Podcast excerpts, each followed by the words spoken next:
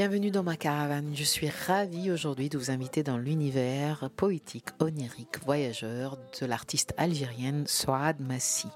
C'était en 2001 notre première rencontre dans un quartier euh, nommé Belleville à Paris, un café, une rencontre, des mots échangés autour de son premier opus, Raoui, le conteur. Depuis cette date et jusqu'à aujourd'hui, elle n'a cessé de créer, de tisser un univers qui lui est propre à travers la poésie, les mots, les instruments de musique, la rencontre avec d'autres euh, cultures, d'autres sons, d'autres vibrations. Elle chante en français, en anglais, en arabe, en amazir. Soad Massi dans Maïsas Caravan maintenant.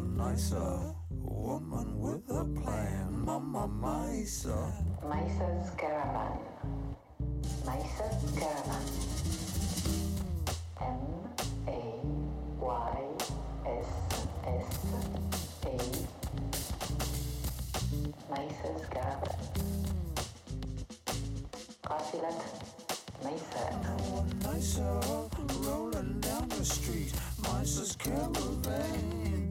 سعاد مسي أنا سعيدة جدا للقائك في مدينة آرل ضمن هذه التظاهرة سود آرل التي تحتفل بعيد ميلادها الخامس والعشرين 25 سنة من السفر من الترحال.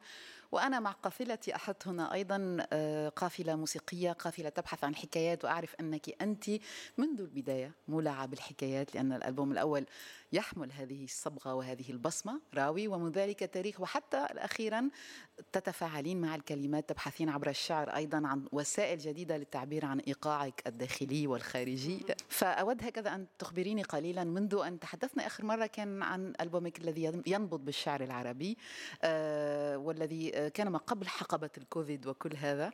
آه هل منذ ذلك التاريخ سعاد ماسي قامت ب لا أدري بتحول داخلي نوعي لا أدري مع ما جرى في هذا العالم؟ هل هناك أشياء جديدة تطمحين إليها مع التحول الذي نعرفه اليوم؟ البعض يسميه أزمة اقتصادية الآخر أزمة عالمية. لا أدري أنت تسميها كيف. J'aimerais commencer par cette crise qui a secoué le monde, celle de la crise donc euh, de la Covid, la crise sanitaire, ce qui en a suivi. يعني الأزمة اقتصادية أزمة اللي حتكون لا محالة. يعني إحنا رايحين لها رايحين لها.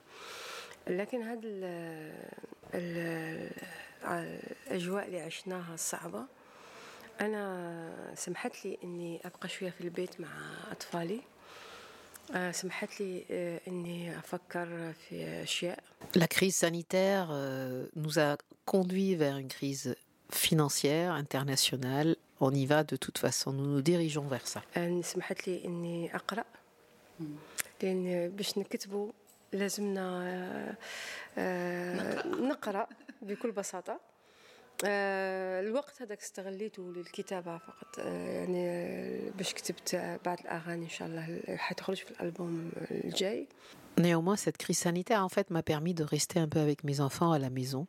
Ça m'a permis de réfléchir, de lire.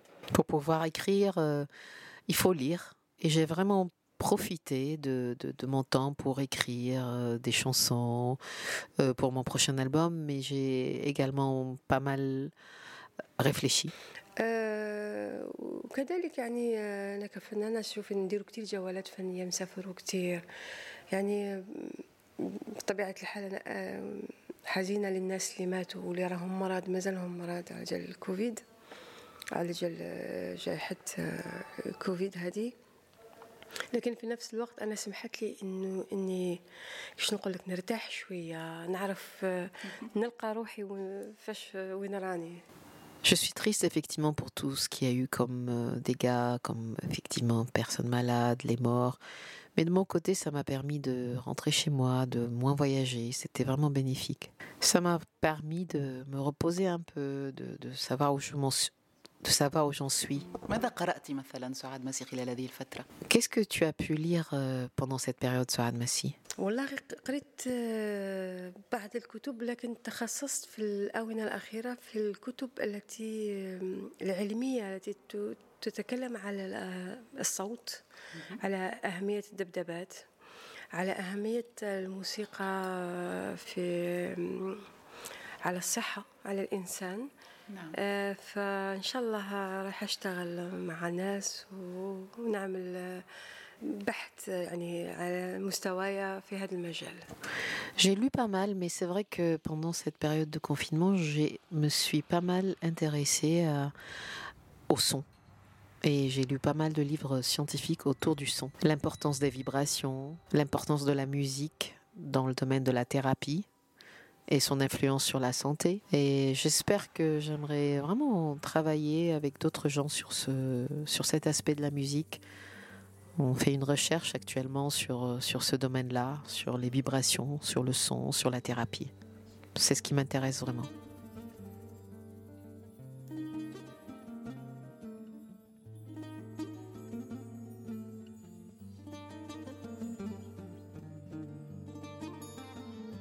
أهلا معكم سعاد ماسي استمعوا لقافلة ميسا.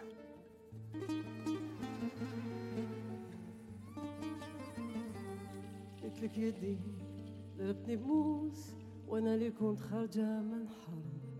قلت لك خدي كسرت لي دروس وأنت تاكل وتشرب.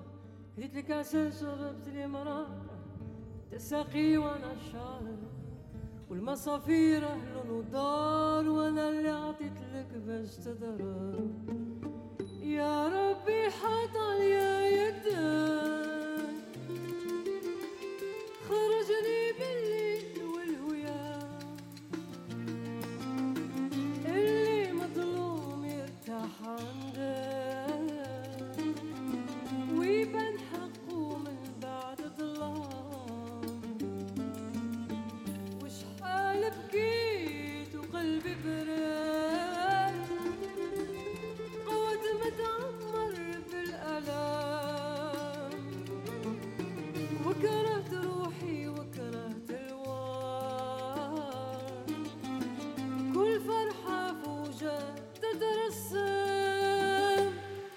يشوفك يقول قمر ضاي وجهك مخبي سرك وأنت في الصح كلمية في القبر مت في قلبي ميت قلبك رقم في السما واضح باين وش جاب الشوك للريحان؟ أنا من البعيد نسبي باين وأنت من البعيد تبان إنسان. يا ربي حط عليا États-Unis.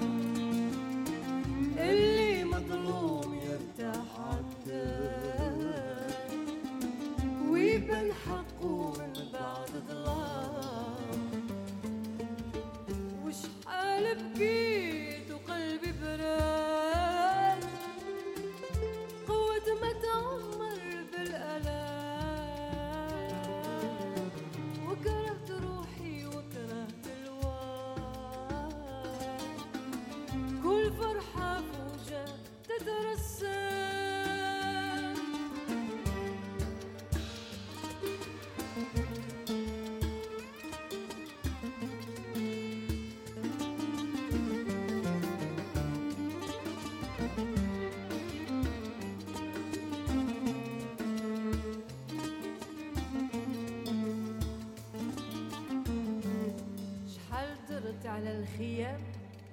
شحال جريت وشحال سافرت. تعبت كي كانوا الناس نيام. طحت وقفت وعشت وشفت. ضعيف صغير ويتكبر. انت ما تشوفه بالنظر. خلي الضوف قلبه تكبر خلي يتربي عليه تقدر.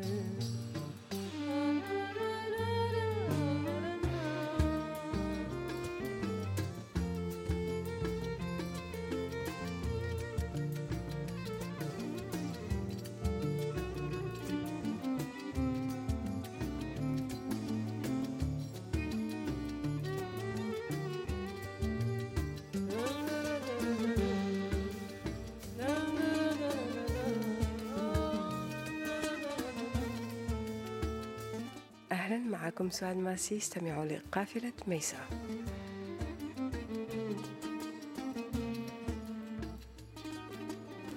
إذا اليوم إذا ما قلنا أن الذبذبات أو ال vibrations هي أساسية في في علاج في عدة مجالات ولكن أيضا الذبذبات كصوت كانطلاقة لكل ما هو حي.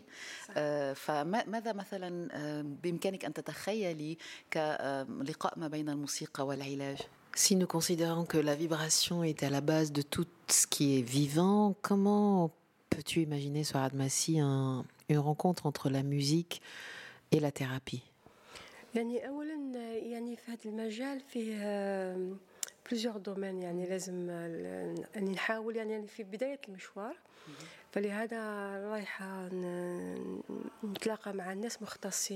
je suis au début de mon parcours dans ce domaine et c'est vrai que je vais d'abord rencontrer des spécialistes et enquêter un petit peu.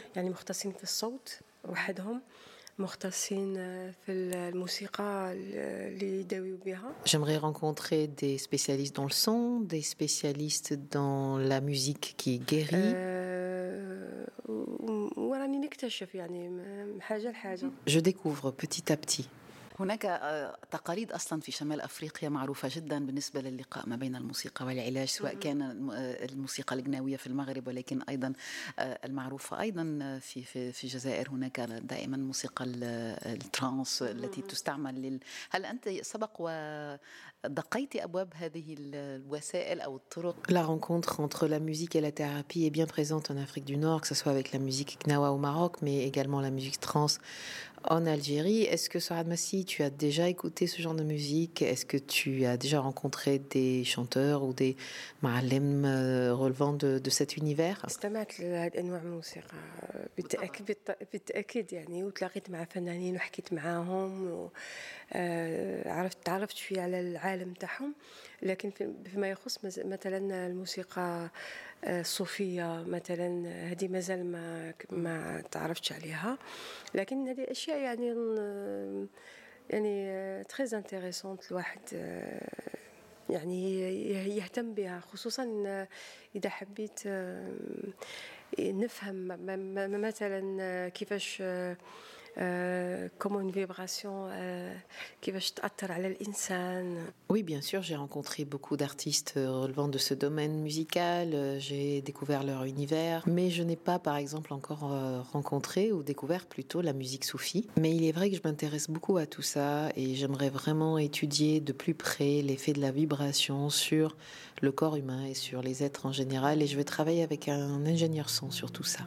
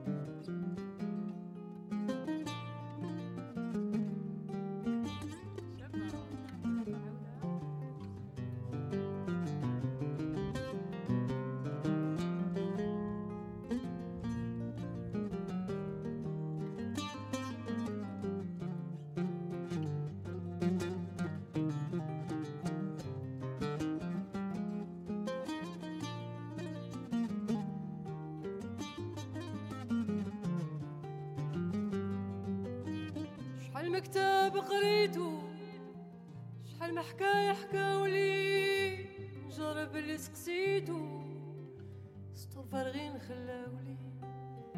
ما عرفت الطريق للشمس والورد في ربيع تبلي. كل دار تبلي حبس طير اللي بعت ولالي شحال مكتب قريتو شحال ما حكاية حكاولي. جرب اللي سقسيتو سطور فارغين خلاولي.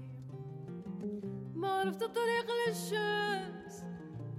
في ربيع تبلي كل دار تبلي حبس طير اللي بعت ولالي وراني عايشة كلي في منام مرة نامن مرة نكذب قالوا لي مع الوقت كل شي بان. بيع منام يقول لي وراني عايشة كلي نام مرة نامن ومرة نكذب قالوا لي مع الوقت كل شي بان. gönderdim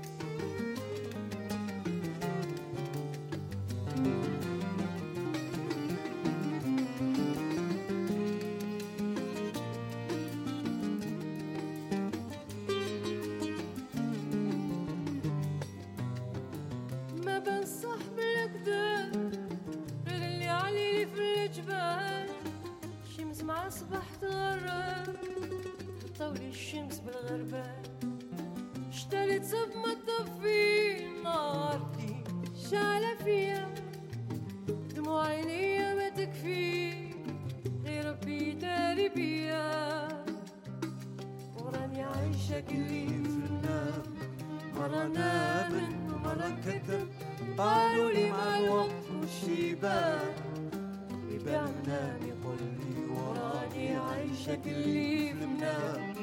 مرة نامن ومرة نكذب قالوا لي مع الوقت كل شي.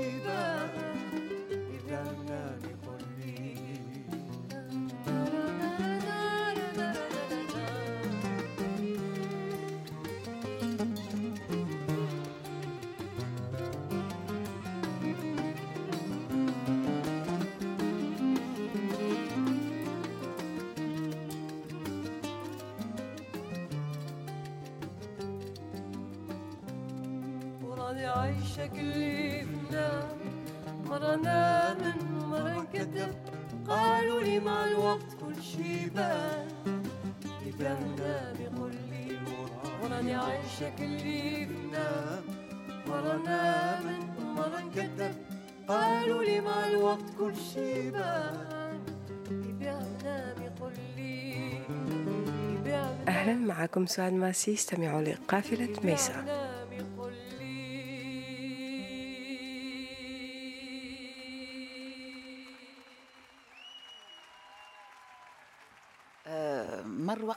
كثير سعاد ماسي على ما سمي بالثورات العربية التي أصبحت في بعض البلدان خريف وبعض الآخر شتاء وبعض الآخر من جديد خريف. على كل حال مر وقت كثير والجزائر ما زالت تعرف أيضا آه، وبلدان آه، هذا هذا هذا الواقع. كل نهار جمعة ما زال الناس بالرغم من كل شيء يخرجون. آه، مع مع جرى لا أدري كانت الحدود مغلقة. ولكن يعني هل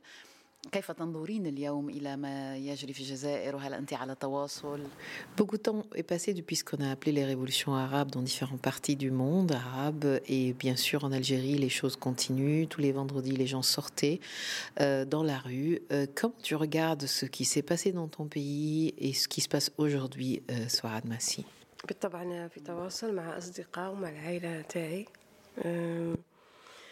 ما زالت الناس أه، تحاول تخرج يوم الجمعة باش تعمل مظاهرات سلمية لكن للأسف أه، الحكومة الجزائرية فيه ناس ما تخليش هاد الناس تعبر على مطالبها.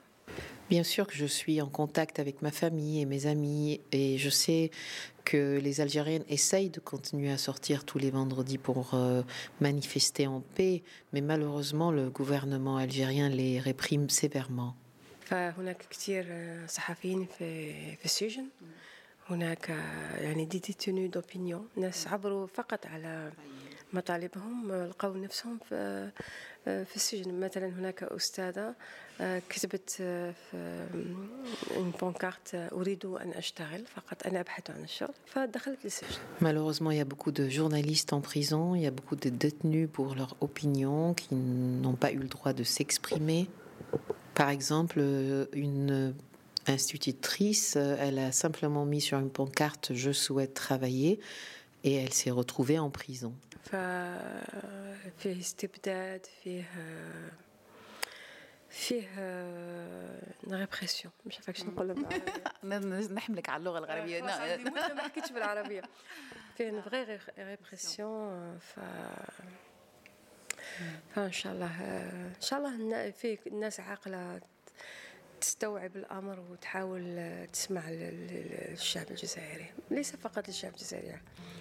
كل العالم العربي فيه تسلط على ال- إرادة الشعوب Il y a vraiment une tyrannie, il y a vraiment une répression. J'espère qu'il y aura quelqu'un qui pourrait écouter le peuple algérien, et pas uniquement le peuple algérien, mais beaucoup de peuples arabes, parce que beaucoup de peuples arabes subissent la tyrannie.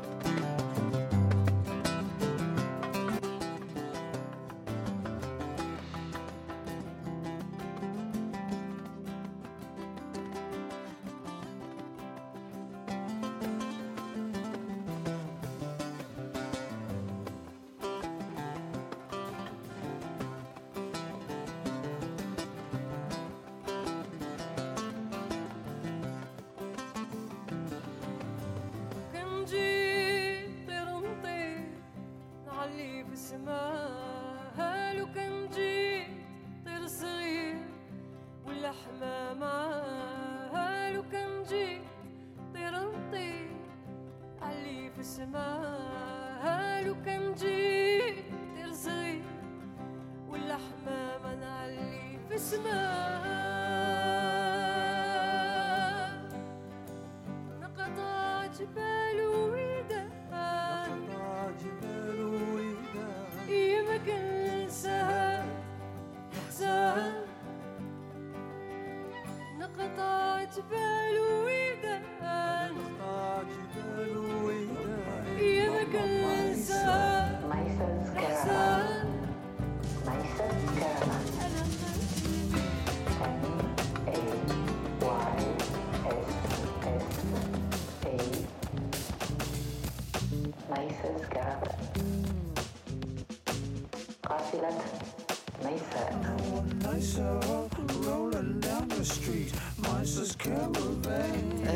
ماسي سأعود بك إلى سن السابعة عشرة. تقريبا ليس بعيد عن سن ابنتك الكبرى الآن ولكن أود أن أحملك إلى هذا العمر تحديدا لأن غالبا كما يقول الشاعر رامبو on n'est pas sérieux à dix-sept ans لسنا في حالة من الجدية في السبعة. ولكن أنت في السابعة عشرة كنت قد بدأت الكتابة كنت قد استمعت إلى موسيقى ال folk كنت قد حملت الجيتارة. فاليوم عندما تنظر سعاد ماسي إلى إلى نفسها في تلك الفترة ماذا تفكرين من أحلامك آنذاك ماذا يبقى منها ماذا حققت منه من تلك الأحلام كيف تنظرين إلى السعاد ماسي تلك السعاد Souad Massi, je vais t'amener vers tes 17 ans. On va revenir un petit peu en arrière et j'aimerais que tu puisses re-regarder cette période. Je sais qu'à l'époque, tu avais déjà commencé à jouer de la guitare, à écrire de la poésie.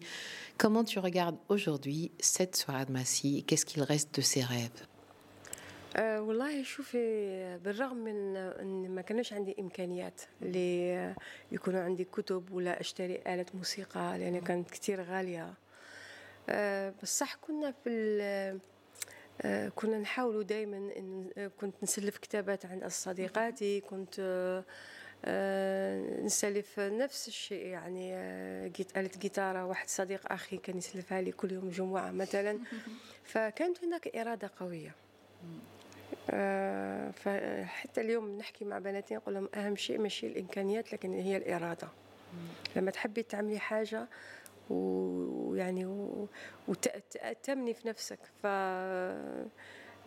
بالعمل بيان سور لازم الواحد يعمل يجتهد. الإنسان لازم يجتهد ممكن ينجح. Écoute, quand je regarde en arrière et malgré euh, le fait que je n'avais pas beaucoup d'argent à l'époque, que je pouvais pas acheter des livres ou des instruments de musique, mais je me souviens que j'empruntais beaucoup de livres à des copines, que un ami de mon frère me prêtait sa guitare euh, tous les vendredis, par exemple. Mais j'avais vraiment une, une forte volonté. Aujourd'hui, quand je parle avec mes filles, je leur explique que ce qui compte, c'est la volonté. Je leur dis que c'est important de croire en soi et de bien sûr bien travailler pour y parvenir, mais d'avoir la foi et d'avoir la volonté. ما الذي برأيك يجعل النساء عامة سعاد مسي لا لن أعمم ولكن غالبا هو الحال. لا يثقن بأنفسهن ولا يثقن بقدراتهن وربما أحيانا حتى النساء ما بين بعضهن من أم إلى ابنتها ومن من من ابنة إلى إلى ابنتها أيضا. فيكون هناك أحيانا نوع من نتحدث عن الأبوية وعن التسلط الأبوي لكن أحيانا نلاحظ أن هناك بعض التسلط النسائي أيضا.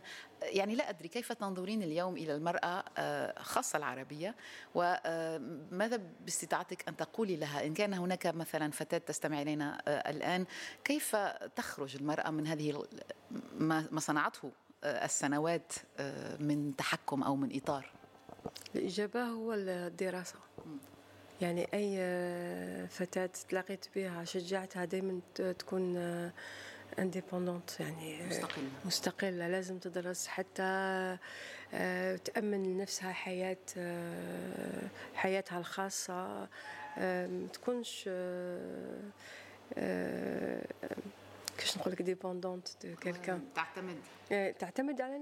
La seule solution, c'est les études. Moi, j'ai toujours encouragé toutes les filles, euh, que je rencontre à vraiment aller vers les études, vers l'indépendance financière, à ne compter que sur elles-mêmes au niveau des études et au niveau de leur travail. ف درستي هندسة درست هندسة. نعم. آه ولكن شوف العقليات تغيرت كثير في الأول يعني ممكن كانت الأم تخاف كثير على بنتها تحب تزوجها صغيرة. فهي هي هذيك العقلية أنها تأمن حياتها على المستقبل. لكن الوقت تغير كثير Ma famille m'a toujours par exemple encouragée pour faire des études, pour être indépendante. Et moi j'encourage toutes les filles qui m'écoutent à faire la même chose. ف يعني حتى تكون فتاة يعني تزوج صغيرة يكون عندها أطفال ممكن تطلق تلقى نفسها آه، مجبرة أنها تشتغل ما عندهاش مستوى ما عندهاش دبلوم ف آه، فممكن فيه الناس آه، يستغلوها. فحتى ما, ما تحطش نفسها في هذا الموقف لازم هاد الفتاة إنها تفكر في المستقبل تدرس حتى ولا تكون تعيش أمور صعبة تحاول تصبر حتى Les choses ont beaucoup bougé, tu vois. Par exemple, les femmes avant voulaient que leurs filles se marient tôt pour pouvoir garantir une certaine sécurité financière pour leurs filles. Mais les choses ont beaucoup, beaucoup changé aujourd'hui. هذا ما تعلمينه لفتياتك سعاد مسي دائما انها تكون تثق في نفسها اول شيء لكن باش تكون واحد يثيق في نفسه لازم يحس بان والديه يحبوه تحس بانه امها تحبها فأكبر شيء هو أنه آه، أظن أنه هذا أنه والدك ولا ولا أمك لما يحبوك لما يشجعوك فتروحي شنو نقول لك تحاربي آه، الدنيا بسلاح قوي.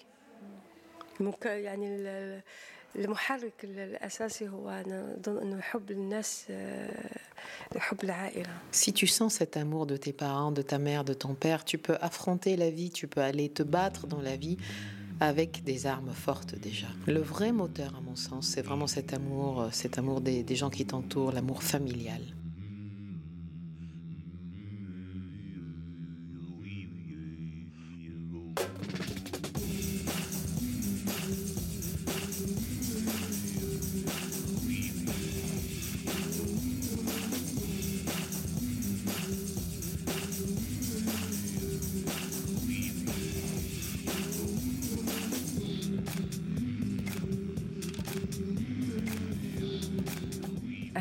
معكم سعد ماسي استمعوا لقافلة ميسر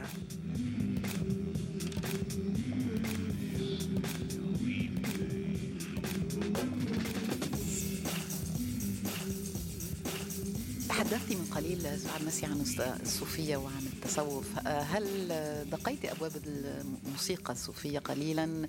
ولكن حتى الفكر الصوفي ماذا ماذا يجذبك في هذا العالم؟ من ماذا ماذا تعالى ماذا تعرفتي مؤخرا في في مجال الفكر الصوفي Souad, si nous allons revenir vers la pensée soufie, vers la musique soufie également, est-ce que tu peux me dire euh, si tu as eu euh, des découvertes récentes dans la musique soufie ou est-ce que tu as pu lire des livres qui t'ont inspiré Parlons un peu de cet univers soufi. الجمال الحب الحرية قرأت كتير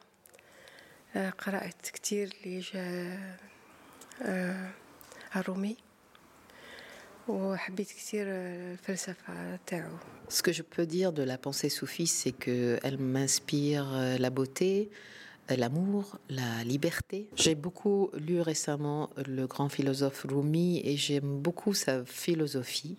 يعني يخليني نحب الحياة لما نقراه فيه يعني فكر راقي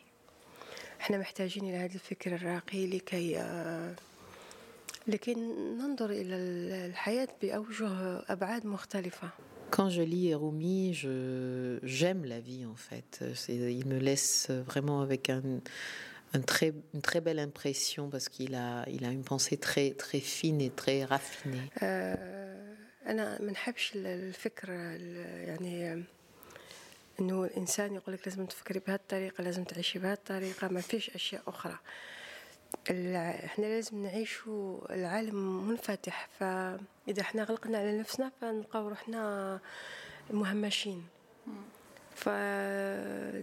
فلازم ننفتحوا على العالم لأن إحنا كامل عايشين في هذا العالم وبهذا الوسيلة الوحيدة هو الدراسة هو الانفتاح على ثقافات أخرى. Nous avons vraiment besoin de ce genre de philosophe aujourd'hui, de ce genre de pensée, parce que nous avons besoin d'approcher la réalité sous plusieurs angles. Je n'aime pas euh, la pensée unique, je n'aime pas qu'on me dicte ce que j'ai à, penser, j'aime la diversité. Le monde est ouvert, il faut qu'on s'ouvre sur les autres cultures. Si, nous nous refermons, si nous fermons les portes, nous allons nous retrouver en marche de la réalité et du monde.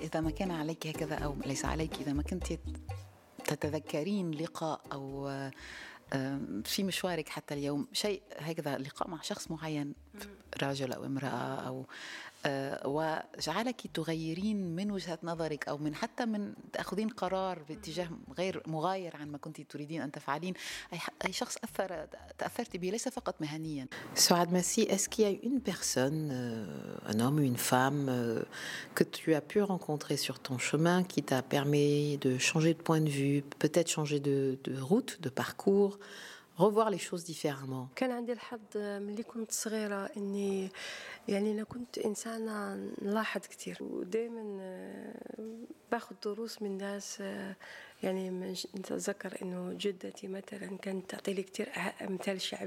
Il y a eu beaucoup de personnes, mais petite, j'étais très observatrice, je regardais beaucoup les gens, j'apprenais beaucoup des grands, et je me souviens que ma grand-mère me racontait beaucoup de, choses et, disait souvent des, des proverbes populaires euh, qui m'enseignaient beaucoup de choses. تحكي لي القصه لما وراء هذا المثل الشعبي فتغديت بهذه القصص Et à chaque fois, ma grand-mère me racontait les histoires derrière les proverbes et j'apprenais beaucoup de choses de ces histoires qu'elle racontait.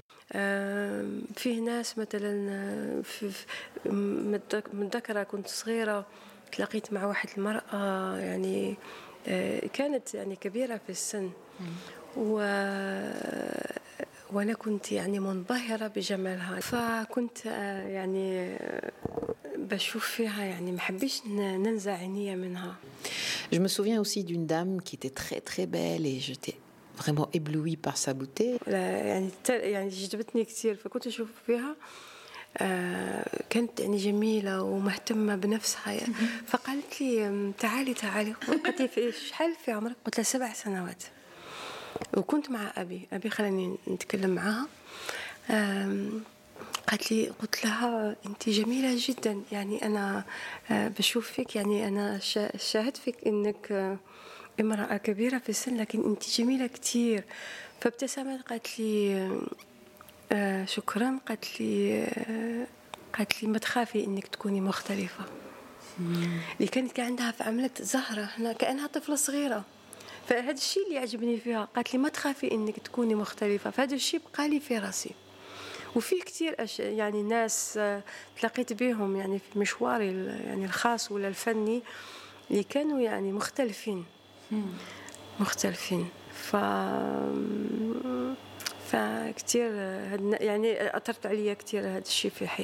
L'histoire, euh, j'étais avec mon père et, j'ai vu une très très belle femme, assez âgée mais vraiment super belle et j'ai été éblouie par sa beauté. Mon père m'a laissé aller vers elle, m'a appelé et elle m'a dit venez, venez. Et puis je suis allée la voir et elle m'a dit euh, bah écoute, euh, ne laisse personne t'empêcher d'être qui tu es et n'aie pas peur d'être différente. Et c'est vrai que cette phrase, elle m'est restée depuis, depuis ce jour-là. J'étais vraiment petite. Par la suite, j'ai rencontré beaucoup de gens dans mon parcours professionnel et personnel qui sont différents, qui sont uniques. Et, et cette phrase, elle est, elle est vraiment, c'est une phrase qui m'accompagne. Elle m'a vraiment euh, impressionnée, cette dame.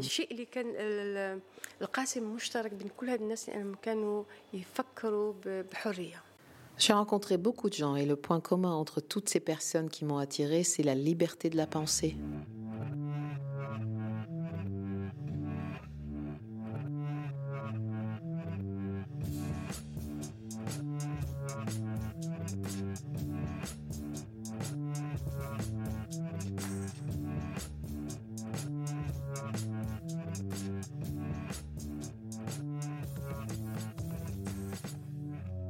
بماذا تريدين أن ننهي هذا اللقاء؟ أنت هكذا ما كنت مثلا آه، الآن عندك كما نقول آه، آه، قدرة سحرية.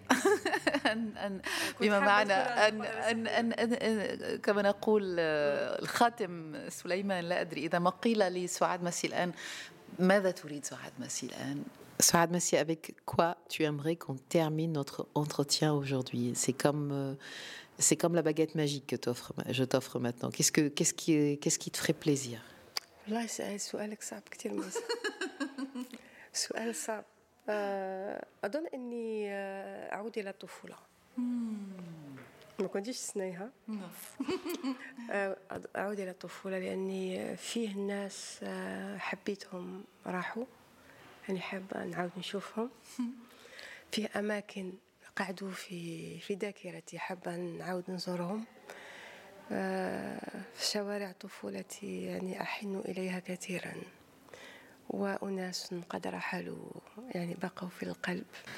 Alors, si j'avais une baguette magique, je reviendrais vers mon enfance. Et eh oui, tu t'attendais pas à celle-là. Je reviendrai vers mon enfance parce qu'il y a des gens que j'aimais beaucoup, que j'aimerais revoir. Il y a des lieux que j'aimerais revisiter dans ma mémoire. Et je, je languis et j'ai envie de revoir les rues de mon enfance. Et des gens qui sont partis aussi, qui sont encore dans mon cœur. Mais bien sûr, tout ça, c'est qu'un souhait, c'est un désir. ستبقى أمنية.